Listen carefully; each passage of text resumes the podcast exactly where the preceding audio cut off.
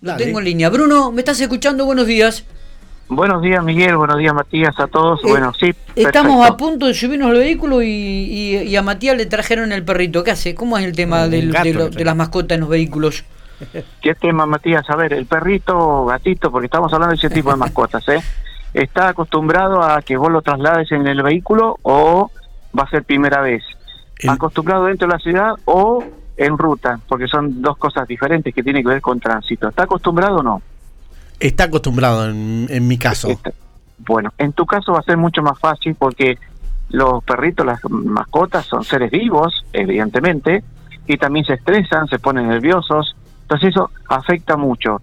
A ver, no soy médico veterinario, no soy experto, pero ayer en la Feria de la Salud, y acá viene el tema, aproveché de recorrer y me encontré con eh, docentes de la Facultad de Veterinarias y justamente había un profesor al cual empecé a preguntar y me decía estos temas. Entonces, es un tema que se toca poco en la Facultad de Veterinarias, es un tema que se toca poco por parte de los entendidos en tránsito, porque el animalito dentro del, del vehículo, si no está acostumbrado, se pone nervioso, empieza a ladrar y es posible que en ese ímpetu por estar cerca del dueño se meta en cualquier lugar y pueda, por ejemplo, distraerte. Eso sería uno de los temas, distraerte, si vos querés agarrar el perrito, el gato y todo lo demás. Y uno de los grandes problemas que ha sido, incluso hemos tenido víctimas fatales, yo recuerdo ruta viniendo desde Metileo, altura de eh, la aceitera, donde después las pericias indican de que un animalito había interferido en la conducción de una señora, dueña del perrito, perdió el control y bueno, ocurrió un hecho gravísimo. Esto ocurre porque el animal iba suelto dentro del vehículo. Entonces, los consejos son, bueno, hay arneses, hay, ¿viste esta especie de caniles, estas, estas jaulitas, que deberían ir también ancladas, digamos, sujetas, para que no empiecen a rebotar si hay un accidente, un vuelco y demás, porque cualquier cosa suelta también es perjudicial. Y los animales se estresan, nosotros cuando conducimos, y ustedes lo han hecho muchos kilómetros, no sé, de acá a Córdoba, de acá a Neuquén, uno debería, como persona, ir eh, deteniéndose cada cierto tiempo, ¿no? Para, bueno, cargar combustible, eso es lógico, pero para necesidades fisiológicas como persona o para distenderse porque necesitas también relajarte un poco, oxigenarte. Los animalitos también tienen necesidades y en ese sentido hay que ir atentos. Por eso es una recomendación muy importante. Pocas veces charlado esto, ¿no? Sí, total, claro que sí. Muy pocas veces charlado. Recordaba otros accidentes también que tienen que ver con ese, con el tema de perros. Acá cerca, eh, un, también una mujer que iba de pico para el lado de Vertis, no hace mucho tiempo, también con un animalito. No se sabía en ese momento qué pasó, pero el animalito, o sea, era a la mañana temprano, el sol no, no, no había afectado y otras cuestiones, ¿no?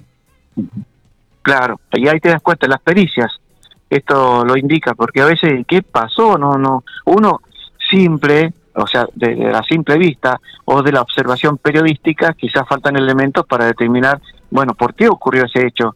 Y se ha determinado justamente que en pericias, cuando hay estos animalitos, puede generar una situación terrible, como es la pérdida de vidas humanas, o, bueno, quedar con consecuencias, porque también ha ocurrido.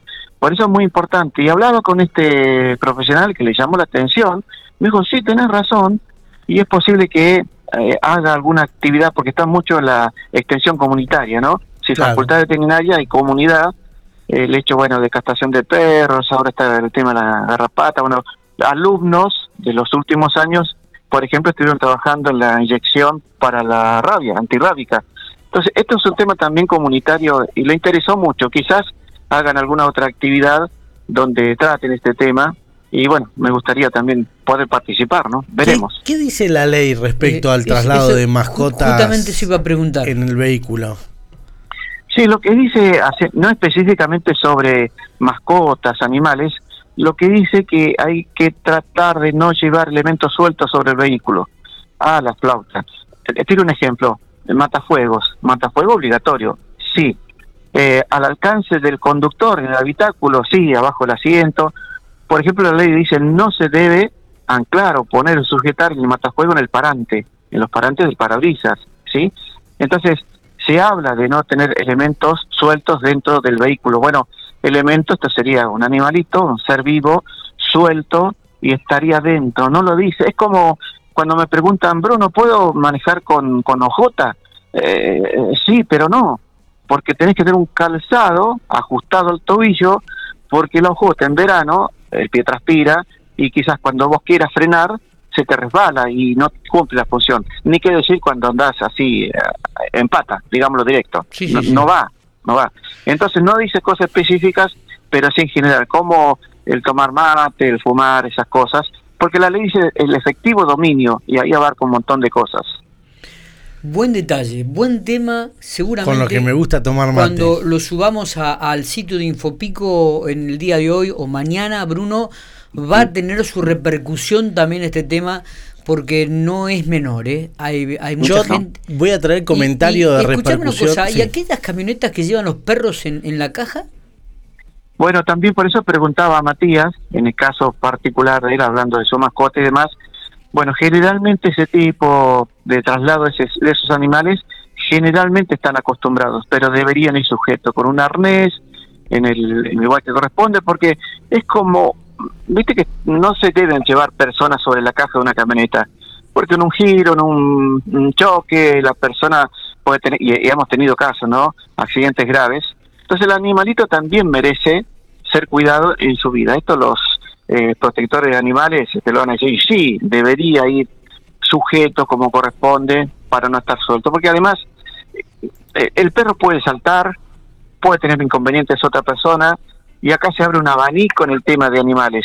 Perros sueltos en la vía pública, mm, no lo, no lo tocamos mucho.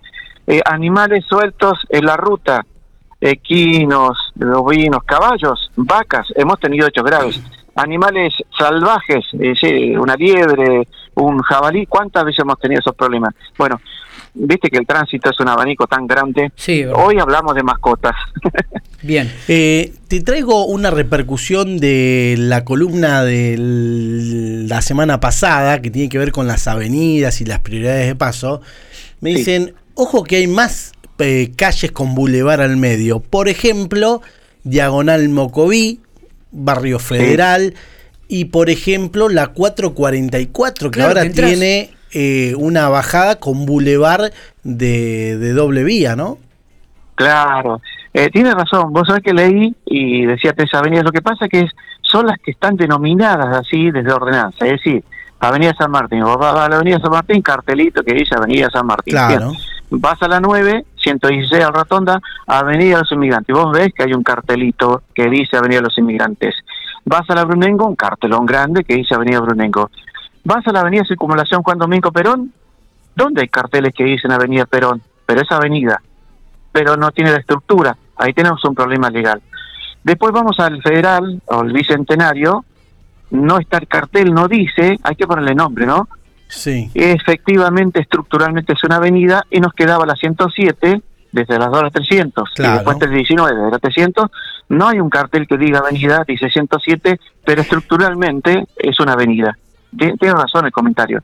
O sea que para lo legal, digamos, de penal, por decirlo de alguna manera, la prioridad de paso la tienen estas calles, por más que no diga avenida. Tenés razón porque esto lo consulté a abogados, fiscales acá en Pico, eh, a Superior Tribunal de Justicia que me ratificaron justamente ese concepto, ¿no? Estructuralmente es una avenida, Bruno, pero no tiene cartel, sí, pero legalmente es una avenida. ¿Qué problema? O sea, no está denominada como tal en la ordenanza. Y es la contradicción que tenemos con la avenida Circunvalación Juan Domingo Perón. Claro. Digamos, es toda, es Juan Domingo, avenida Circunvalación, esa avenida, pero no en todos los tramos, prácticamente muy poco, donde tiene una separación en las corridas de circulación es verdad. Bruno, gracias por estos minutos, siempre muy ilustrativo lo suyo, ¿eh? Nos vemos la semana que viene si Dios quiere. Muchas gracias, que tengan todos un buen día.